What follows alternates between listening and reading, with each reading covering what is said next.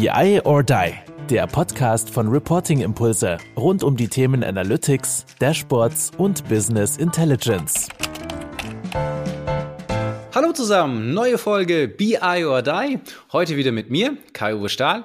Und ich habe äh, aus Augsburg einen ganz wunderbaren Gast zugeschaltet. Ich glaube, es ist tatsächlich unser erster Professor, den wir auch äh, hier begrüßen dürfen. Also ganz, ganz liebe Grüße und herzlich willkommen, Professor Dr. Peter Richard. Schön, dass du da bist. Hallo Kai Uwe, ja, vielen Dank für die Einladung. Nachdem wir uns auf LinkedIn kennengelernt haben, weil ich ja schon deinen Podcast häufig gehört habe, danke ich dir recht herzlich für die Einladung zum, zum Podcast. Ja, super gut. Es war so sehr, sehr ähm, unkompliziert. Wir haben uns da irgendwie geschrieben, du hast äh, ganz nette Zeilen irgendwie auch über unseren Podcast äh, ja, geschrieben. Und da habe ich, hey, wäre doch eigentlich ganz nett. Du hast ja, bist ja nicht nur an der Hochschule für angewandte Wissenschaften in Augsburg, sondern du hast ja auch ein, ein eigenes Unternehmen. Das heißt, da ja auch äh, ja, von, von beiden Seiten aus der Wissenschaft, aber eben auch aus der Praxis äh, irgendwie verwurzelt mit dem Thema. Ähm, ja, Wirtschaftsinformatik ist, glaube ich, ja auch den, den Studiengang, den du be betreust, aber ja insgesamt mit dem Thema Business Intelligence. Und ähm, von dem her habe ich gedacht, wäre doch cool, wenn wir da was gemeinsam machen. Hast du es denn tatsächlich auch schon mal an deine Studenten äh, den Podcast weiterempfohlen oder jetzt dann mit deiner Folge zusammen? Hm. Doch, den, den Podcast habe ich schon, schon empfohlen, also an, an einzelne Studenten. Ich werde es aber dann in der nächsten großen Veranstaltung, das äh, Business Intelligence machen wir immer in, äh, im Blockunterricht, also zwei Tage vor dem Semester und zwei Tage nach dem Semester ins, für, für Studenten, die in das Praxissemester gehen. Ne? Dann können die sich vorher überlegen, was ist denn Business Intelligence und also wenn sie zurückkommen aus dem Semester, dann äh, aus, der, aus der Praxis, können sie sagen, was hätten sie denn alles besser machen können, wenn sie viel intelligentere Informationen äh, generieren könnten. Und ähm, das werde ich jetzt ab nächsten Semester empfehlen. Also selber bin ich jetzt noch nicht so ewig bei dem Podcast als Hörer dabei. Ähm, aber seitdem ich es höre, also höre ich es immer wieder mit Begeisterung. Ne? Das ist natürlich äh, auch immer sehr schön, äh, schön zu hören. Und ich habe immer so jetzt auch angefangen, Leute, es ist immer mal wieder so, also bestimmt einmal mal äh, so pro Woche, wo mir dann noch irgendeiner auf LinkedIn oder so schreibt und sagt so, hey, das ist so super gut oder toll oder ich nehme das so viel mit oder, oder wie auch immer. Und ähm, dann habe ich mir jetzt angewohnt, äh, zwei Dinge zu antworten. Zum einen, ja, wenn du das äh, wirklich äh, uns einen Gefallen tun möchtest und über diese netten Zeilen hinaus äh, uns da weiterhelfen möchtest, dann Schreib uns einfach mal eine Bewertung bei, ähm, bei Podcasts, also bei Apple Podcasts. Das ist die einzige Plattform, die auch, äh, sag ich mal, diese Bewertungen, Fünf-Sterne-Bewertung plus dann auch äh, paar nette Zeilen irgendwie zulässt, weil das mir immer auch wieder die Anne so äh, rüberschickt, sagt, hey du Kai, äh, wenn wir da langfristig äh, da irgendwie unsere Top-10-Platzierung halten wollen oder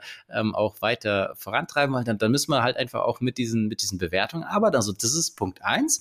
Und Punkt zwei ist, ähm, dass wir jetzt gesagt haben, wir wollen, ähm, wir haben jetzt inzwischen irgendwie, glaube ich, 11.500 äh, plus an, an Abonnenten, dass wir diese Community auch nutzen wollen, um irgendwie gemeinsam was, was, was Gutes zu tun. Äh, wir haben uns jetzt die Stiftung Bildung äh, rausgesucht als ähm, eine Organisation, die sich ja insgesamt für Bildung, auch für gleichberechtigte Chancen ähm, für, für Kinder auch ähm, ja, beschäftigt. Und äh, da werden wir demnächst auch nochmal einen Podcast dazu machen. Und ähm, da wollen wir letztendlich diese ganzen Einkünfte die wir, die wir da haben werden, ähm, werden wir dann spenden und halt auch nochmal aufrunden von unserer Seite. Und wir haben jetzt, glaube ich, auch schon ja sechs äh, Leute, glaube ich, ist da der aktuelle Stand, der sich, die sich da beteiligt haben. Da gibt es eine anständige Mitgliedschaft und ordentliche Mitgliedschaft. Also einfach, wo man dann sozusagen diese Wertschätzung, dass wir, weil unser Content wird immer kostenlos bleiben, das ist ja, äh, ist ja ganz klar, aber dass wir sagen, hey, da können wir gemeinsam irgendwie für die Stiftung Bildung noch was Gutes tun. Und ähm, von dem her, das sind dann immer so meine, meine, meine zwei Antworten. Aber das soll jetzt gar nicht, vielleicht äh, kannst du ja auch den einen oder anderen Studenten oder, oder äh, ja, motivieren, da noch was dazuzulegen. Muss aber auch gar nicht sein. Ich fand eine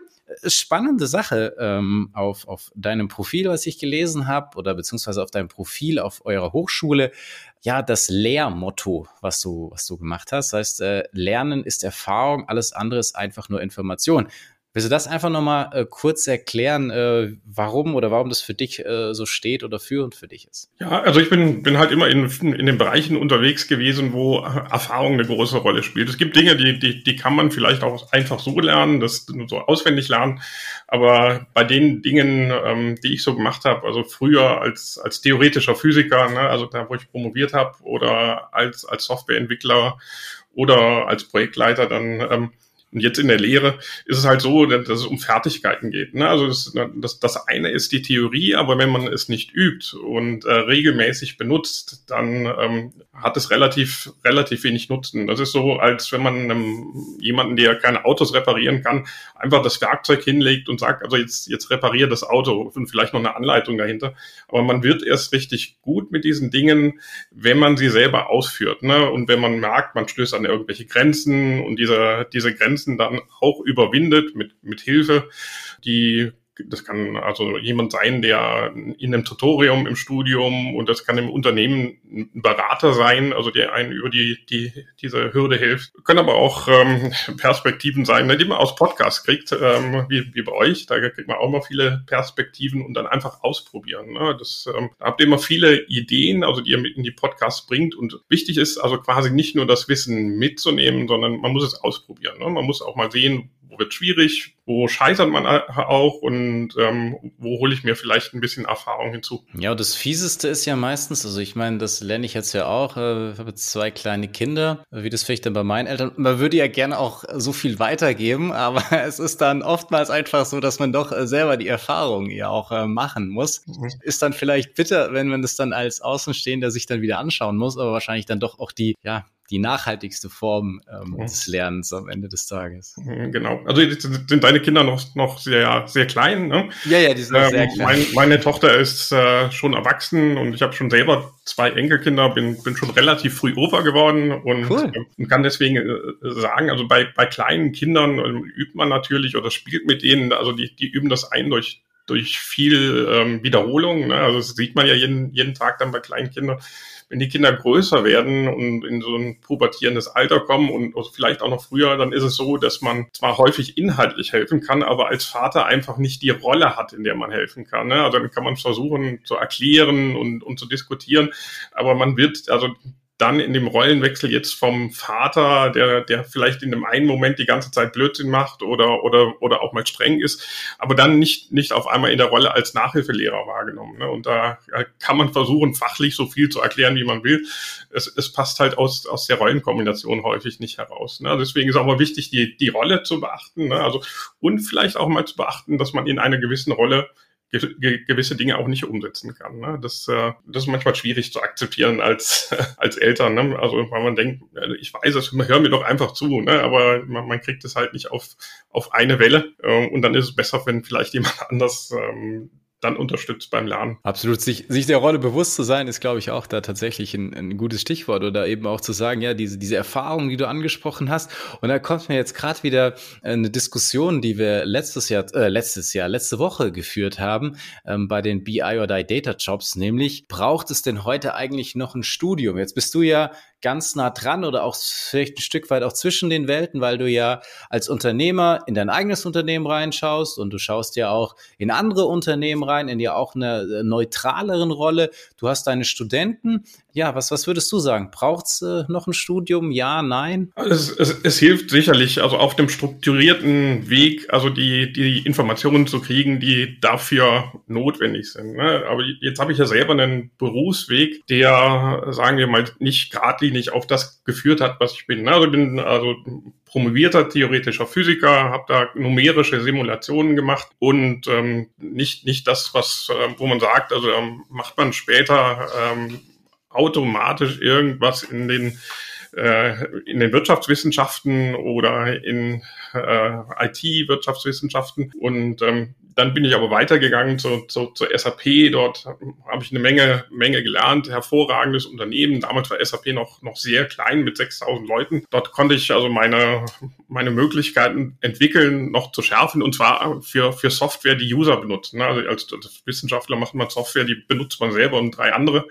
Dann ging es um Software, die, die viele tausend Leute benutzen. Dann bin ich ähm, zur Audi gewechselt, dort große Projekte geleitet, die auch sehr interessant war. Also es hat mich immer so, dass die, diese Rätsel hera herausgefordert. Also im, im Grunde würde ich jetzt sagen, vom Studium habe ich nicht die formale ähm, Voraussetzung, um ähm, die, die, die Sachen zu tun, die ich heute mache. Aber mich haben immer Rätsel interessiert und äh, mich dabei weiterzuentwickeln. Wenn, wenn irgendwas nicht richtig war oder ich dachte, das geht besser, dann habe ich recherchiert, habe ich mich reingearbeitet, die, die Tools benutzt. Und im Grunde kann man heute, also auch also über Kurse von Udemy oder Kurse von ähm, YouTube eigentlich alles bekommen, was man will. Ne? Also man braucht vielleicht einen Berater an seiner Seite, also in dem Fall, also nicht, nicht, nicht irgendwie einen Berater, der viel Geld kostet, also irgendjemand, der einen vielleicht ein bisschen coacht, damit kommt man auch sehr weit. Aber wichtig ist, dass, dass man für das Thema brennt. Wenn man für das Thema brennt und ähm, dann, dann die entsprechenden Tools, Udemy, YouTube und, und sowas nutzt, kann man das auch ohne schaffen. Ne? Aber einfacher ist es in einem formalisierten Weg, der einen, also den Weg durch die Wirtschaftsinformatik und ähm, auch Business Intelligence führt und ähm, sagt, das ist jetzt wichtig und jenes ist jetzt wichtig. Ne? Aber es gibt hervorragende Karrieren, auch, auch ohne Studium, die ich auch sehr gut finde. Also die Leute beachte ich immer mit sehr großem Respekt. Also weil ähm, die Leute haben irgendeiner Fähigkeit, die viele Leute andere nicht haben. Also die, die kennen sich besonders gut im, im, im Umfeld aus, sind, sind häufig sehr gut vernetzt, sind häufig sehr strukturiert und, und sehr klar in ihrem Ziel, weil sie haben es halt nicht mit einem Zeitplan gekriegt, der eine Studium, durch eine Studie- und Prüfungsordnung vorgegeben ist, sondern sie haben halt selber den Weg gefunden, um an der Stelle erfolgreich zu werden. Also das, die Hürde war höher. Ne? Und diese, diese höhere Hürde erkenne ich an und ähm, sehe ich dann auch immer und, und denke mir, also die haben im Moment etwas Besonderes, die musste besonders im Auge behalten. Ne? Also aus, aus, aus vielen Gründen. Ne? Also die wissen viel, die bilden sich sofort weiter. Das sind interessante Partner. Also deswegen, also man muss es nicht machen, ähm, aber die Leute sind, sind natürlich auch seltener, muss man auch sagen. Ne? Also die diese Hürden nehmen, also die, die es schaffen, also sind in der Regel hervorragend. Aber was wir natürlich nicht sehen, sind, sind die ganz vielen, die sagen, also ich brauche jetzt kein Studium und ich kann das auch so und in, auf diesem Weg scheitern. Ne? Also man, man darf sich ähm, da jetzt nicht täuschen lassen, denn also ist dann die, die, die Verfügbarkeitsheuristik. Ne? Also wenn man, wenn ich jetzt den Kahnemann aus schnelles Denken, langsames Denken zitieren darf. Ne, also die Verfügbarkeitsheuristik, die zeigt uns einfach nur das, was wir gesehen haben. Das sind dann vielleicht zehn erfolgreiche und die 50, die dabei nicht erfolgreich sind, die sehen wir nicht. Ne? Und äh, daraus darf man nicht schließen, dass es ein einfacher Weg ist. Also das ist mein Hinweis. Also so, so ein bisschen musst du ja dann auch äh, in, in diese Richtung äh, nein argumentieren. Nein, Spaß, äh, völlig, völlig äh, klar. Du hast da ja sehr, sehr offen letztendlich das auch angesprochen. Es ist, glaube ich, sehr dieses Liebe, Herz, Leidenschaft, whatever, was man, was man eben haben muss, was ein extremer Motivator ist und auch in diese Richtung geht. Aber sicherlich ist es auch selbst heutzutage noch ja gewisse gesellschaftliche Hürden ähm, vielleicht auch, ähm, die man da überwinden muss. Und man muss sich vor allem natürlich auch die Zeit nehmen können, weil nur weil es jetzt verfügbar ist irgendwo, muss ich ja trotzdem irgendwann auch die Zeit haben, mich dann genau in diese Themen einzuarbeiten. Und ähm, diese Faktoren eben. Also es, es kann sein und es, ich finde auch diese, diese Mentorengeschichte eine, eine, ganz, eine ganz clevere Sache, eben zu sagen, naja, ich brauche den einen oder anderen Beschleuniger auch, ähm, der mir dann vielleicht nochmal sagt, okay, das ist gut, das ist schlecht oder musst dir nicht, keine Ahnung, erst 150 äh, schlechte YouTube-Videos reinschauen, sondern äh, gehst halt direkt zu denen, äh, die dich wirklich tatsächlich weiterbringen. Ähm, von dem her, ja, ist das wahrscheinlich, ja, Studium ist immer noch ein, ein Faktor, der da vielleicht an der einen oder Stelle auch äh, Sachen vereinfacht oder beschleunigt. Aber man muss natürlich auch das kombinieren mit dem, für was man selber brennt. Und, und wenn das dann im Einklang ist, dann schafft man es wahrscheinlich auch ohne. Aber es ist wahrscheinlich da auch wieder so diese Sache, ja, okay, äh, der Durchschnitt, der braucht vielleicht auch einfach nochmal ein bisschen Zeit in dem Sinne, sich, sich zu zetteln und äh, zu verstehen, was man da wirklich will. Und da würde ich auch so eine Studienzeit natürlich extrem als sehr, sehr wertvoll erachten. Auch wenn sie natürlich momentan ein bisschen anders ist, wie das vielleicht äh, zu unserer Zeit mal war. Sei es drum. Wird noch kurz ergänzen, weil du, ja. weil du gesagt hast, ja, das muss ich ja auch so sagen.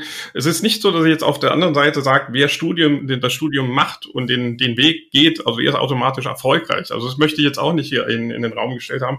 Es geht im Wesentlichen immer darum, ob die Leute brennen dafür. Ne?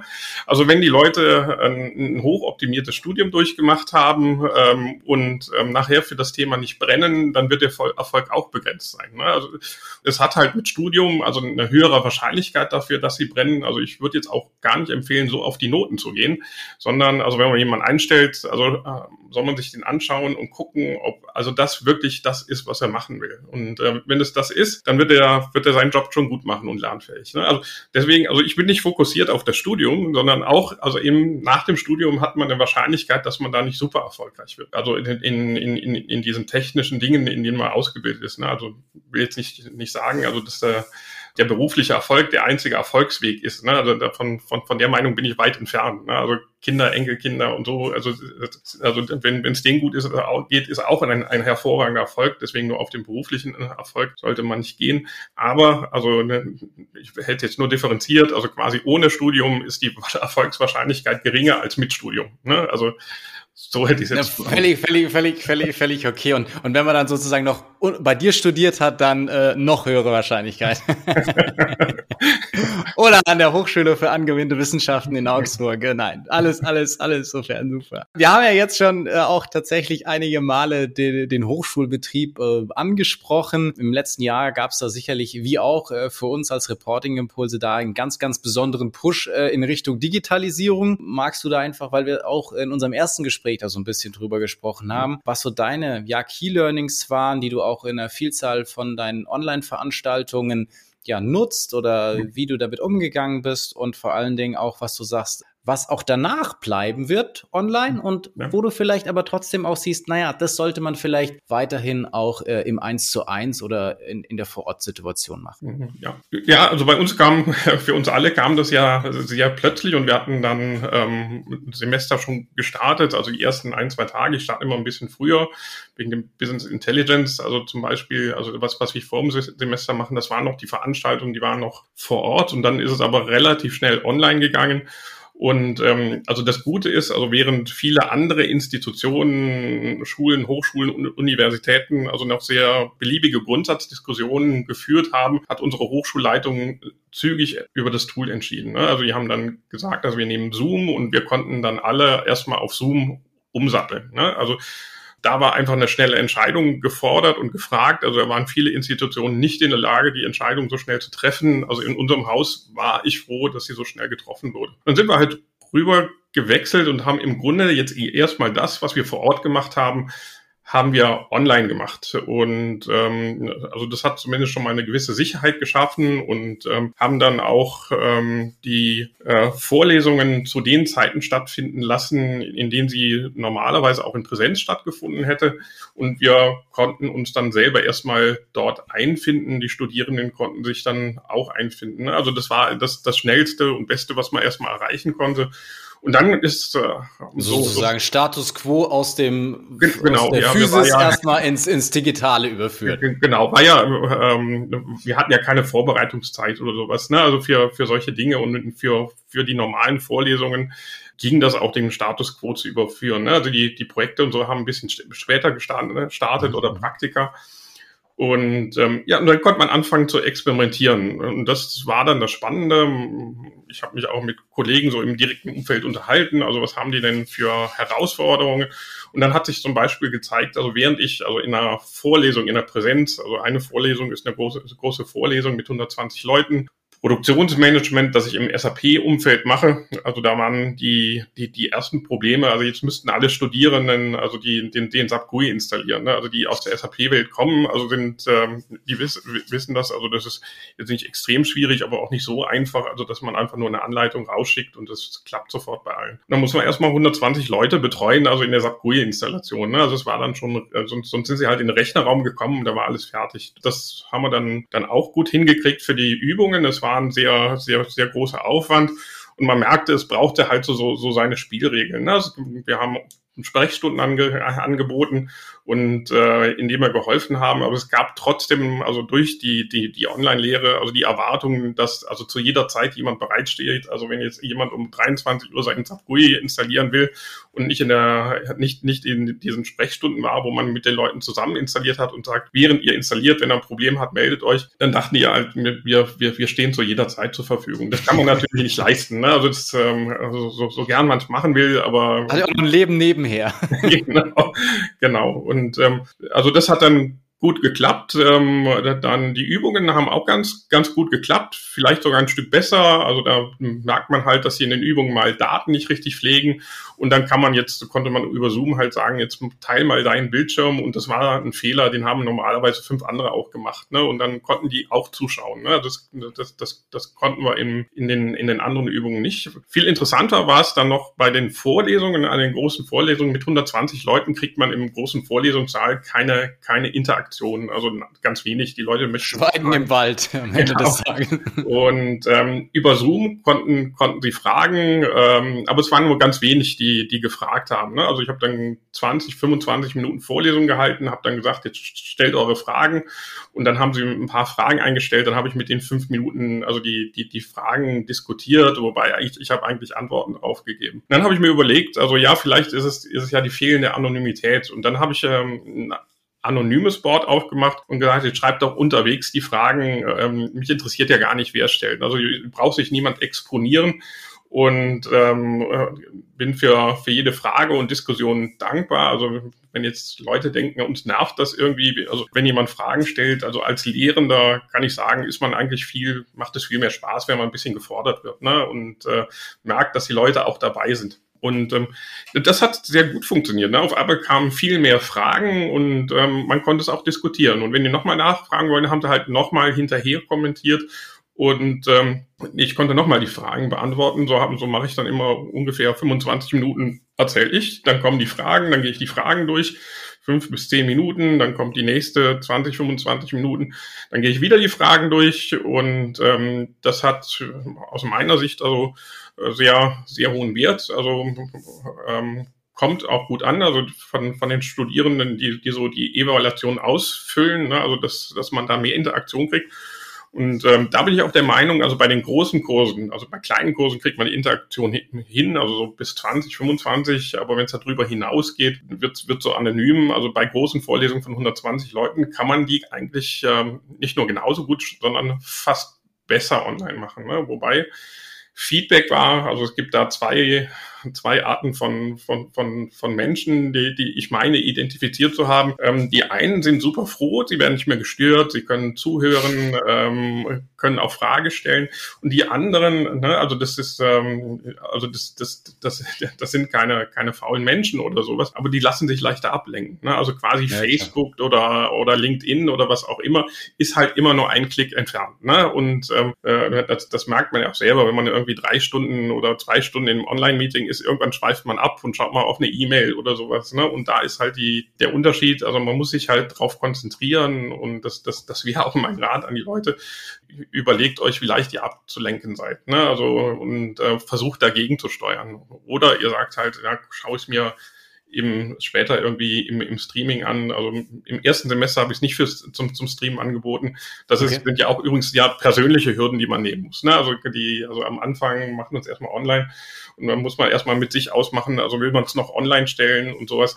Und ähm, aber mittlerweile biete ich danach die Vorlesung zum, zum Streamen an, also dass sie sich eine Woche das noch anschauen können. Und ähm, aber auch da mit klaren Spielregeln, also so, dass man kann sich eine Woche anschauen. Wenn nach einer Woche noch jemand Fragen hat, dann kann er die Frage gern stellen, aber bitte nicht am Ende des Semesters kommen und sagen, ich habe aus der ersten Vorlesung das nicht verstanden, aus der zweiten Vorlesung. Das sind auch, auch aus meiner Sicht faire und klare Spielregeln, die dann wissen, wann man für was verfügbar ist. Ne? Also ich bin ja auch ein totaler Fan von, von den Online-Geschichten und habe das das, äh, muss ich sagen, ähm, wird sehr auch genossen sozusagen. Ich meine, klar, fehlt bisschen so dieses, dieses menschliche Drumherum. Ich könnte mir natürlich auch vorstellen, klar, auf der Studierendenseite ist das da auch sicherlich genauso. Also irgendwie dann auch wirklich der, der echte Kontakt ähm, mit, mit den, mit den ja, Studenten oder wenn man dann auch neu irgendwo an der Hochschule mhm. anfängt, stelle ich mir das schon auch komisch vor, in dem ja. Sinne, wenn man jetzt nur diese, diese virtuelle Welt hat. Aber ähm, sonst glaube ich, dass man also an vielen Stellen, und auch jetzt gerade so in unseren Projekten, also alles, was da so in Richtung ja, Business Intelligence, Dashboarding, Analytics, whatever geht,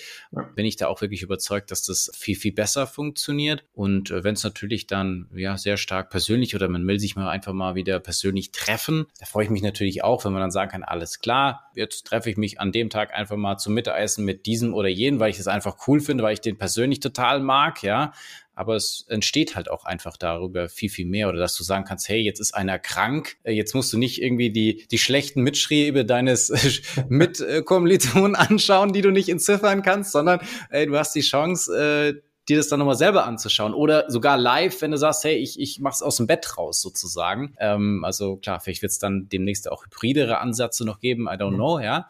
Aber ähm, insgesamt finde ich das schon eine, sehr äh, gute Entwicklung und ähm, ja, also aus unserer Sicht auch aus Unternehmenssicht super gut. Ja, das äh, denke ich auch. Also das ist ähm, der Weg, wo es hingehen wird, also auch für uns als Hochschule. Also der hybride Ansatz. Ne? Also online alleine ist zu wenig, man sieht die Kollegen zu wenig, man sieht zu wenig die Studierenden, man, also es ist schwieriger irgendwie so ein, so ein persönliches Verhältnis aufzubauen zu Studierenden. Also es ist ja für uns auch also keine anonyme Masse von Studierenden, sondern man, man spricht mit Leuten ähm, in, über, über thematische Dinge, manchmal nicht über thematische Dinge und das ist natürlich auch, auch schön und macht Spaß. Ne? Und deswegen, also alles in, in die Online-Lehre umzustellen, wäre verrückt. Ne? Also wir sind keine Online-Hochschule, da wollen wir auch nicht hin. Ne? Also es, sondern mhm. auch wie das, das passt auch zu dem Spruch, ähm, ne, den du eben von mir von der von der Seite genommen hast. Wir ähm, wollen Dinge gemeinschaftlich einüben. Sie sollen es nicht nur schauen auf, auf Video und YouTube, sie sollen es ähm, diskutieren und, und, und einüben an konkreten Beispielen. Ne? Deswegen, also eher ist es geeignet für große Vorlesungen, also indem man eh keine Interaktion hinkriegt.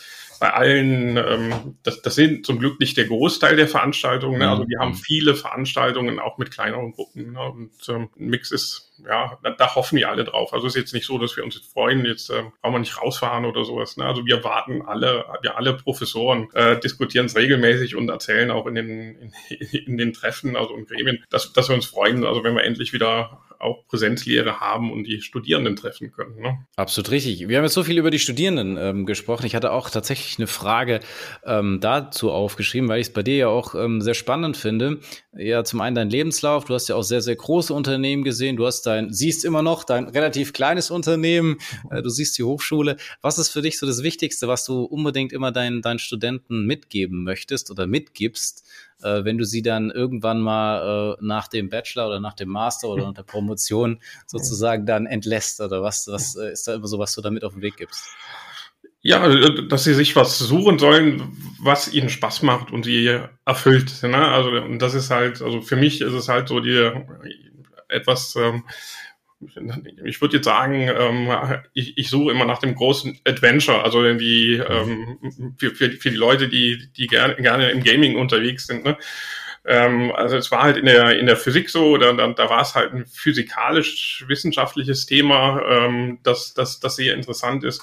Und dann im, im nächsten Unternehmen war es halt so ein, so ein Adventure, also wie kann ich Unternehmen beraten oder als Software für, für, für Unternehmen entwickeln, die sie besonders gut brauchen, brauchen können. Dann bei Audi war es ähm, so ein Adventure, wie bringt man denn solche Projekte zum Erfolg und wie macht, äh, macht man ähm, Prozesse mit, mit entsprechender Softwareunterstützung, dass es dem Unternehmen möglichst viel nutzt.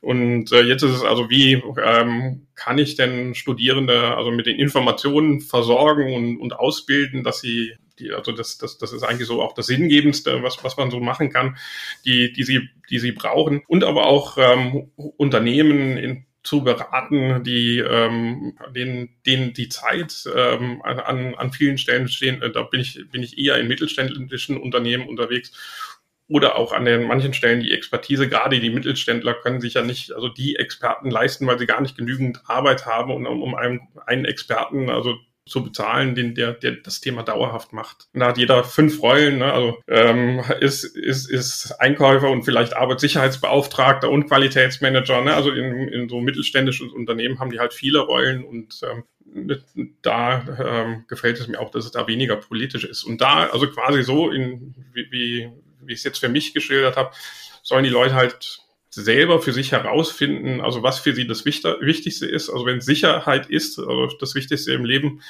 ähm, dann sollten sie in die Verwaltung gehen, ne? also oder oder Beamter werden, ne? oder äh, wenn wenn wenn Sicherheit und Karriere das Wichtigste ist, sucht euch einen Großkonzern. Ne? Also wenn sie möglichst vielfältig arbeiten wollen, dann geht in den Mittelstand. Ne? Und also quasi und also das am Thema Sicherheit, aber das auch noch in fachlicher Dimension zu finden. Also finde deinen Platz ne? und äh, dann gehe dahin und ja, und, und wenn es halt irgendwie nicht mehr passt, ähm, dann ziehe auch weiter. Ne? Also nicht, vielleicht nicht jedes Jahr, aber es gibt auch alle paar Jahre darf man drüber nachdenken, ob ob nicht eine Veränderung auch ganz, ganz gut wäre. Ist es für dich eine persönliche äh, Freude, wenn du jetzt von irgendwelchen Studierenden hörst, so, oh, der hat eine ganz tolle, verantwortungsvolle Position oder irgendwas selber gegründet oder kommt dann irgendwie wieder auf dich zurück und sagt so, ah, kannst du mir da nochmal helfen oder guck mal, wo ich ja. bin? Oder ja, ist es so, dass du so, ist es so, ja, okay, es gehört halt dazu? Nee, nee, total. Also ähm, ich freue mich, also wenn, wenn ich jemanden, also, aber das muss nicht, also ganz wichtig, das ist nicht nur beruflicher Erfolg, sondern wenn ich, wenn ich sehe, also der hat seinen Weg gemacht, er ist versorgt und er ist einfach glücklich mit der Situation. Es muss mhm. gar nicht jeder Vorstandsvorsitzender werden, ne? Also ähm, äh, oder, oder im Top-Management. Das ist ja auch eine Menge Druck und man, man zahlt auch einen hohen Preis dafür, muss man ja auch immer sagen. Ne? Und ähm, da sage ist, ist immer meine, im, im Grunde ähm, konkurriert ja jeder um dieselbe Ressource. Jeder will von dir die wache, aufmerksame Zeit haben. Ne? Und äh, das will die Familie haben, die Frau, das will die Kinder haben, das will der Arbeitgeber haben, der Chef. Und die, diese Ressource ist einfach beschränkt. Also 24 Stunden am Tag minus, also die, die, die, die Zeit, die man zum Ausruhen braucht. Und also wenn ich dann einen, einen, einen zufriedenen Ex-Studenten sehe ähm, oder Studentin sehe, dann freut mich das total. Ne? Also, also die, die halt ihren Weg gemacht hat, einen Job hat, in dem sie zufrieden sind, wenn, wenn sie beruflich besonders weiterentwickelt sind und das, das äh, ich habe dabei geholfen, freut mich das auch super. Also dann kann ich sagen, oh, da hat vielleicht den beruflichen An äh, Erfolg, habe ich noch einen persönlichen Beitrag äh, liefern können. Also ich, ich finde das immer äh, extrem spannend. Also wenn ich entweder mal auf Xing oder LinkedIn oder auch wenn die Leute sich ähm, selber selber melden und sagen, ähm, das, das war damals eine gute Zeit und äh, bei ihnen habe ich, habe ich viel gelernt oder es gibt ein paar Leute, die, ähm, die auch ähm, ja einem sehr verbunden bleiben, also weil sie sich einen, einen persönlichen Rat geholt haben, den sie befolgt haben, wo man sieht, also man hat auch echt einen Einfluss drauf gehabt. Ne? Äh, ein, äh, ein, eine Situation hat mich mal, mal, mal sehr ja, betroffen gemacht. Das war ein Studierender, der war bei mir im Projekt ähm, und der hatte einen, danach auch einen Beruf und war dann also sehr, sehr schwer erkrankt. Und ähm, irgendwann war es klar, also dass, äh, dass diese Krankheit tödlich verläuft und kurz vor seinem Tod hat er also quasi drei, also ein paar Leute benachrichtigen lassen und ähm, davon waren drei Professoren und ähm, einer, einer war ich. Ne? Und dann dachte ich, wow. oh, das ist äh, also erstens total schade. Ich hatte eine wirklich richtig gut in Erinnerung aus, mhm. aus dem Projekt. Also es war 2009, 2010, also war super netter Student, Student super engagiert. Und ähm, aber da ist mir klar geworden, also wie tief der Eindruck manchmal sein kann. Also wenn, wenn es so zu den letzten Dingen gehört, also an, über die er nachdenkt, also kurz bevor er stirbt, also dann ist das schon sehr beeindruckt und hat mich, hat mich sehr, sehr beschäftigt. Ne? Also, ja, das ist ja wirklich so Gänsehaut im Moment ja, dann, ja. Äh, auch wie du das ja so beschreibst, ähm, Wahnsinn. Ich meine, es gibt ja auch Studierende, ähm, gut, mit denen hast du natürlich auch schon länger zusammen, mit denen du jetzt sogar auch in dein eigenes Unternehmen gegangen bist. Ähm, ja. Ihr seid da, ihr habt ja auch schon gesagt, sehr viel auch im, im Mittelstand unterwegs, hast du gesagt. Ja. Magst du da nochmal so ein paar Einblicke geben, dass da, okay, Mittelstand äh, dynamisch, äh, sehr, sehr viele Rollen, äh, die man da vielleicht haben muss. Aber mhm. was zeichnet für dich im Mittelstand so solche Datenprojekte aus? Oder was sind da so ja typische Vorgehensweisen, auch wie, wie, ihr, wie ihr das, wie ihr das managt, wie ihr da vorgeht? Mhm. Also wir schauen in, in, in der Regel ähm, erstmal auf operativer Ebene. Also die Daten sind also in der Regel also schwer verfügbar, weil häufig über Excel-Sheets verteilt. Ähm, wenn, wenn die schon ein bisschen digitalisiert äh, sind, dann, dann haben sie häufig also unterschiedlichste Systeme zusammengekauft. Dann hat der Vertrieb was gekauft, dann hat die Produktion was gekauft und die Daten sind schwer zusammenzuführen. Und ähm, also da findet man am Anfang eigentlich den deutlich größeren Nutzen in den operativen Systemen. Also die Frage, also führen Sie jetzt ein ERP-System ein, da, da, sind wir mit mhm. eingestiegen an, an, an einer Stelle. Ein anderes Unternehmen wächst jetzt gerade aus dem ERP-System raus. Und ähm, dann, dann erarbeite ich mit denen ein Vorgehen oder sage denen, also ja, ich glaube, ihr wächst raus aus dem ERP-System, aber wenn ihr jetzt anfangt, einfach das alte SAP, der ERP, nee, ist kein SAP-System, das alte ERP-System abzulösen, da sind so viele ungeklärte Fragen, da arbeitet ihr die Mannschaft auf. Ne? Also das stellt also ähm, erstmal die großen Fragen, also zur, zur Unternehmensstruktur. Ähm, dafür gibt es dann vielleicht einen anderen Experten, der geeigneter ist, den ich dann, dann auch gerne empfehle. Und wenn das große Bild klar ist, dann versuche ich anhand also dessen Empfehlungen zu machen und zwar auch schon rückwärts ähm, in einem Fall zu sagen, also wenn ihr euch jetzt im Klaren seid, also wie das Unternehmen in Zukunft aufgebaut seid, dann überlegt euch, mit welchen Zahlen wollt ihr es steuern. Ne? Und wenn man weiß, wie sie steuern, steuern wollen, dann weiß man auch, also was wichtig ist in den operativen Systemen. Ne? Und dann erstmal die, die Datengrundlage schaffen in den operativen Systemen. Das dauert dann natürlich ähm, eine Zeit lang, eventuell neues ERP-System und ähm, aber dann also anhand der, der übergreifenden Ziele, sowohl auf strategischer Ebene, also wie möchte ich das Unternehmen führen, als auch auf operativer Ebene, wo muss denn überall gebucht werden? Ne? Das ist immer die, der Konflikt. Ne? Der, der eine will alles auswerten und der andere will nichts eingeben. Ne? Also das ähm, ver versuchen wir dann, dann, dann rauszuarbeiten. Und ähm, aber, aber wir, wir, wir schwatzen den Leuten jetzt erstmal kein Produkt auf, sondern schauen also erstmal, was der, der richtige Weg ist für das, für das Unternehmen. Und da habt ihr euch auch bewusst für den Mittelstand entschieden, weil du sagst so auf Politik und solche Sachen und wir wollen auch was bewegen und wir wollen ja auch strategisch auch an die Sachen rangehen, so was sind die übergeordneten Ziele etc., wie du die auch skizziert hast. Also dann auch der, die bewusste Entscheidung, eher in den Mittelstand zu gehen oder war das dann auch mehr einfach zufällig, äh, wie ihr den Weg dann gegangen seid? Das, das, das hat sich eigentlich äh, eher so ausgeprägt. Ne? Also vieles, also äh, wir haben viele Projekte aus der Hochschule rausgemacht mit den Unternehmen, ähm, die, die sehr interessiert. Daraus haben sich einige ergeben.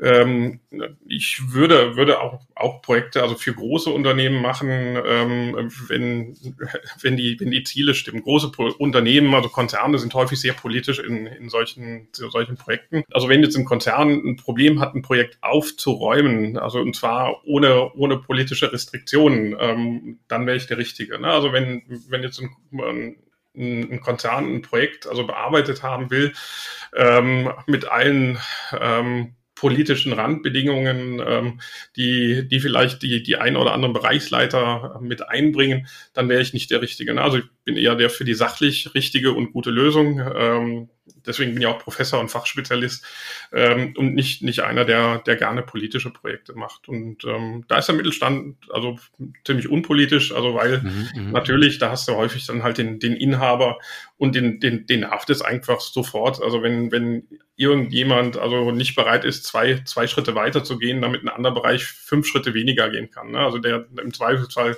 sagt dann der Geschäftsführer, das kann doch nicht sein, also der verbrennt da jetzt das, das Geld des Unternehmens, nur weil der, der, der eine also im Prozess nicht mehr übernehmen will wo, ähm, und, und jetzt haben die anderen immer mehr Arbeit dadurch. Ne? Wobei wir die Diskussion ja, dann auch, auch immer fair führen, muss man auch sagen.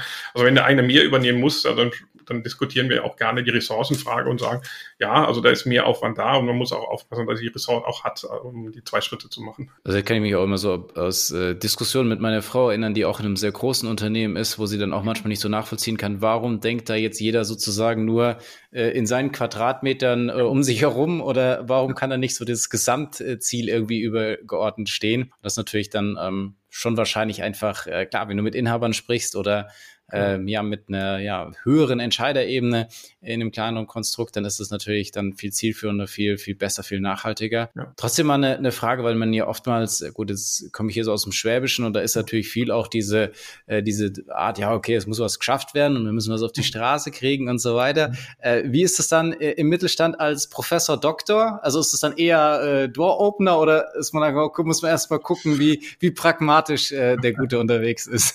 Ich glaube, das ist, ich glaube, da gibt's gibt gibt's beides. Ne? Also die anderen, die einen sind irgendwie erstmal so ein bisschen auf Abstand. Ne? Ist das jetzt irgendwie so ein, so ein Vollblut-Theoretiker ne? und, und kennt halt mein Geschäft nicht und will mir jetzt was erzählen. Also dann, das kann man nur auch dadurch aufheben, dass man äh, sich kennenlernt. Aber viele Projekte kommen einfach auch aus dem, aus dem Netzwerk. Wir haben jetzt noch keine Internetseite oder sowas, ähm, sind im Moment voll, voll ausgebucht. Ähm, Im Moment sind wir in der glücklichen Lage, dass es so übers, übers Netzwerk läuft. Trotzdem werden wir natürlich, arbeiten wir im Moment dran, also dass wir eine Internetseite haben.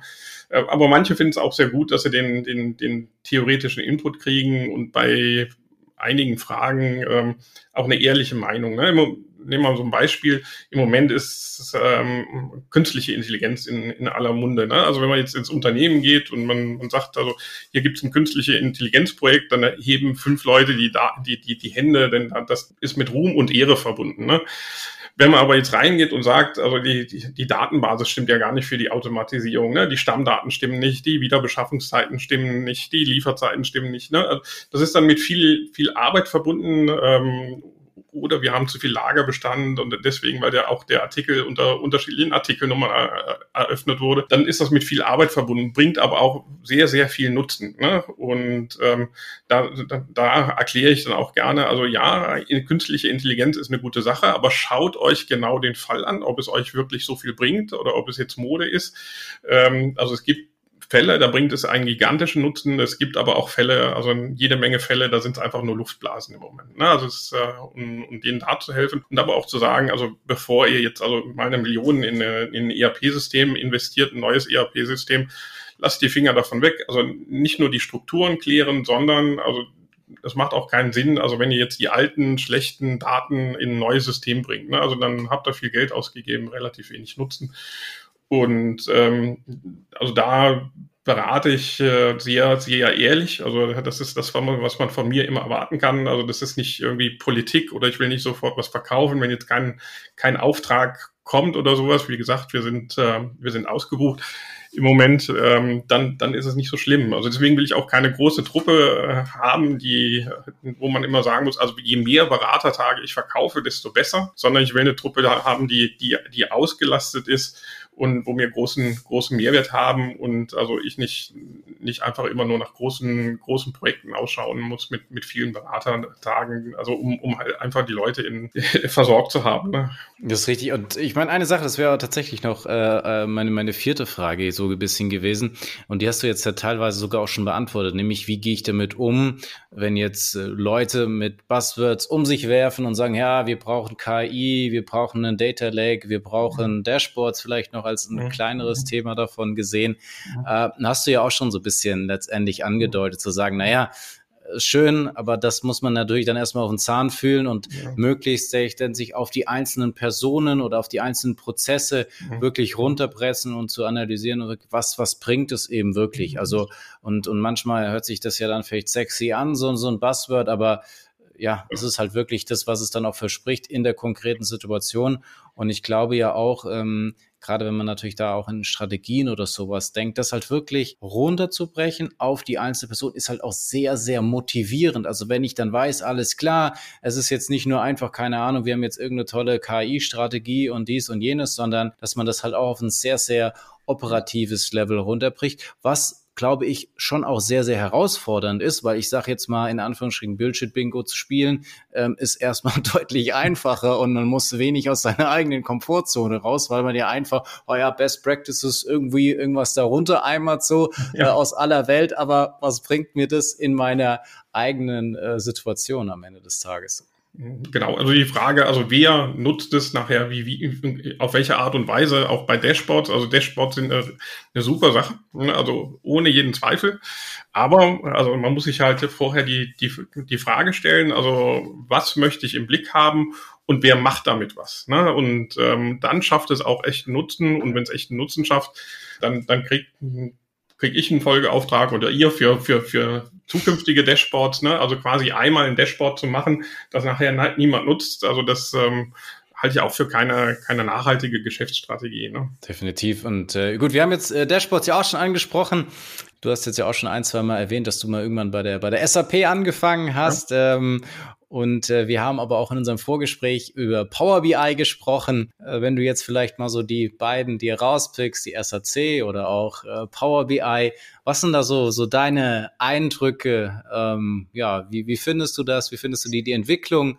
Ähm, die sie auch so über die, die letzten Jahre gemacht haben, einfach mal da so eine, so eine Einschätzung. Mhm. Also was, was halt äh, Power BI also so hervorragend macht, ist, also das ist halt so preis, also kostenlos auf den Markt bringen. Ne? Man kann damit einfach ähm, das, das einfach installieren und probieren und ähm, dann auch in Lehrveranstaltungen bringen. Ne? Also mit, mit dem SAC, also da ist für uns, also aus der Lehre ist es immer, immer interessant, wenn ich das in die Lehre sofort einbinden kann. Da ist es im Moment nicht so, so einfach, also weil es für die, die Cloud-Lösung noch, noch keine ganz einfache Möglichkeit gibt, die in der Lehre okay. mit einzubinden. Ne? Also das, mhm. mhm. äh, dann, da, da muss man im Moment, also es liegt an der Organisation, ich weiß, da, daran arbeitet SAP auch, also der SAP ist immer über die äh, OTTs, also gibt, gibt zwei Universitäten in, in äh, Deutschland, die, die bieten die Dienstleistungen an, stellen uns S4HANA-Systeme zu, zur Verfügung, die wir dann auch bezahlen. Ähm, für den Betrieb, SAP kriegt da keine Lizen Lizenzkosten oder sowas. Also die stellen alles kostenlos zur Verfügung, aber dafür gibt's für die Cloud-Lösung noch,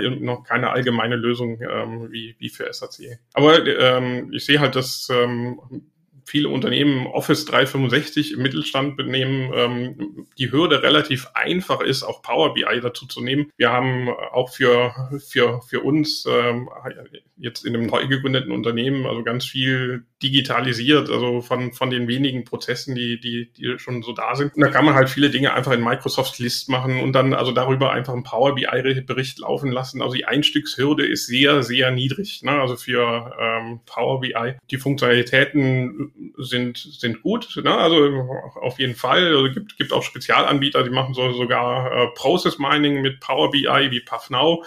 Also ähm, und da ist ähm, ja da, wo, wo Microsoft früher nicht vertreten ist, einfach mal also ziemlich vorbeigezogen oder hat aufgeschlossen, also in einer Geschwindigkeit bei diesen analytischen Tools, also die bemerkenswert ist, also die Geschwindigkeit. Ne? Definitiv. Also äh, ich meine, man könnte jetzt sagen, okay, böse gesprochen, die sind mit einem sind sie mit einer Beta-Version oder was auch immer gekommen, wie man sie, ja. wie man sie bezeichnen möchte. Ähm, und dann aber natürlich mit der Power, die sie da reingelegt haben, ja. Äh, schon, schon Wahnsinn. Äh, mir war das gar nicht so bewusst, dass sie auch, sag ich mal, durch diese geringe Hürde auch es sozusagen in Hochschulen und äh, studentische ähm, Organisationen so gut reinschaffen. Das war mir persönlich äh, gar nicht so, so bewusst. Ja. Ähm, klar, Mittelstand hast du angesprochen, ähm, auch das mit Office 365, aber eben halt auch darüber hinaus. Ähm, du hast das Process Mining, die sind halt insgesamt auch von diesem ganzen Ökosystem natürlich ähm, wahnsinnig stark aufgestellt und auch jetzt nicht nur noch dieses, ah, okay, ich habe halt Office 365, sondern auch, glaube ich, die übergeordnete Vision und dieses Ökosystem, was sie da zur Verfügung stellen, auch in Bezug auf die Kollaboration mit Teams, mit allen möglichen, was so ähm, dahinter oder die, diesen Power-Apps noch dahinter und so weiter, ähm, ist natürlich ein, ein, ein sehr, sehr ähm, starkes Paket. Und wenn du natürlich dann von, von Anfang an da auch äh, junge äh, Studentin ähm, schon darüber überzeugst und denen es an die Hand gibst, ist natürlich schon ähm, sehr, sehr clever. Und ähm, ja, ich, ich bin auch ein großer Freund, muss ich fairerweise sagen, auch von den, äh, von den äh, Office-Produkten oder von, von Microsoft selbst. Aber gut, es ist, äh, ja, sind ja dann auch manchmal, gerade jetzt rein auf dem Dashboarding natürlich auch Nuancen, ob das jetzt A oder Tool A oder B ist. Mhm, ja, jetzt bin ich aber wichtig, sind wir für eine Hochschule, wir sind ja jetzt keine, keine Produktvertreter. Ähm, nein, nein, klar. Wichtig, wichtig ist, ähm, ähm, dass, dass, dass die Studierenden aus allen Produkten was mitkriegen oder aus wesentlichen ja. Produkten. Und so ist also SAP hervorragend, also um, um ERP-Systeme zu zeigen und äh, dort, dort Übungen zu machen, weil es einfach wahnsinnig viel kann. Also das, das, das SAP S4HANA oder damals das SAP ECC, also man kann die Prozesse so, äh, so detailliert einstellen, wie nahezu in keinem anderen System, auch was Berechtigung anbetrifft. Und ähm, also weit, also da, da ist jetzt ein Microsoft D365 oder, oder Business Central ähm, interessant, aber da geht im, im SAP mehr. Und also da, da stellt SAP auch hervorragende Unterlagen, Systeme zur Verfügung. Auf der BI-Seite nehmen wir, nehmen wir Microsoft, also derzeit, vielleicht nehmen wir auch nochmal Tableau dazu, äh, vielleicht auch mal so zum Vergleich SAP, SAC, also wenn, wenn, wenn wir ein passendes, äh, eine passende Möglichkeit haben, das zu zeigen und zu vergleichen. Aber wenn wir solche Vergleiche machen, dann, dann eher in, in Projekten oder in Seminaren, also wo die sich, sich einarbeiten sollen und äh, selber vergleichen sollen und nachher sagen, also ja, ich habe jetzt folgende Erfahrungen in diesen, äh, in diesen Tools gemacht. Das ist natürlich auch genau das, was du dann am Ende des Tages ja auch in den Unternehmen brauchst. Also die, die wird halt ja irgendwas zur Verfügung stellen, da musst du das Beste draus machen. Aber wenn du dann ja auch schon mal in der Studienzeit wirklich dir mal mit auch vielleicht ein bisschen mehr Zeit äh, in einem Projekt, in einem ja, praktischen Kontext irgendwie äh, da die Möglichkeit hast, ähm, ja, in die verschiedenen Dinge reinzuschauen und dann auch für dich so zu überlegen, ja, okay, was ist vielleicht an der Stelle geeignet oder hier weniger geeignet. Das ist natürlich ähm, super, super wertvoll und ähm, das äh, hilft, glaube ich, dann auch jedem Unternehmen, weil immer wenn wir auch ja, äh, wir haben die letzten Tage da ja auch wieder ähm, Seminare gehabt äh, bei Siemens, aber auch äh, unsere äh, eine Woche vorher dann unsere ja offenen Seminare, wo wir ja auch mit Fokus dann ähm, also Methodik plus eben Power BI oder SAC und da ist dann auch immer wieder so die Frage, ja, okay, und, und wie schätzt ihr das so ein oder was ist in diesem Case, wenn ich das jetzt mal so skizziere, für geeignet? Und da kann man ja, glaube ich, gar nicht äh, früh genug damit anfangen, ähm, das dann auch wirklich äh, einschätzen, bewerten zu können, sich dann eine eigene Meinung bilden zu können. Und ob ich dann am Ende in einen Großkonzern gehe oder in, in, in, in ein kleineres Unternehmen, ist das völlig egal. Also sage ich mal, diese, dieses Know-how, diese, diese Vorgehensweise, die Methodik, die ist ja eigentlich immer, immer mehr oder mehr das, das Entscheidende. Und, ähm, und dann muss ich halt einfach gucken, wie wir vorhin ja auch gesagt haben, dass ich dann eben meine, meine Freude, meine Leidenschaft dafür entwickle und dann, glaube ich, kann das ein, ein sehr, sehr gutes, äh, Gesamtkunstwerk werden sozusagen. Vielleicht können wir euch ja mal für, für so einen Gastvortrag einplanen, den ihr gerne online halten könnt. Also dann für unsere Business Intelligence Veranstaltungen, also wenn ihr Lust habt, also ganz. No normalerweise überfallen wir immer unsere Gäste, aber ja, sehr ja, geil, finde ich, dass du das machst. Äh, super gerne. Also ja. machen wir, machen wir mega gerne. Hm. Ähm, ich äh, habe das tatsächlich auch schon einige Male gemacht, äh, der Andreas auch. Hm. Also auf jeden Fall, wenn du da ähm, äh, einen passenden Slot hast oder sagst, hey, das, das macht da ähm, Sinn, dass wir da mal einen Impuls geben, machen wir das wahnsinnig gerne. Also jederzeit äh, kannst du, kannst du mich, kannst du Andreas, kannst du da Reporting-Impulse anhauen. Okay. Äh, machen okay. wir, machen wir auf jeden Fall. Sehr, sehr cool. Und ähm, von dem her, so, so wie ich dich jetzt ja dann auch in unseren Podcast gezogen habe, äh, logischerweise andersrum genauso. Das habe ich hier mit, mit dem Kollegen von äh, Siemens Health Engineer ja genauso gemacht. Der schrieb mich an, sagt, hey Kai, willst du nicht einen Impuls bei uns geben? Und ich sagte so, ja, aber als Gegenzug will ich schon, dass du in meinen Podcast kommst.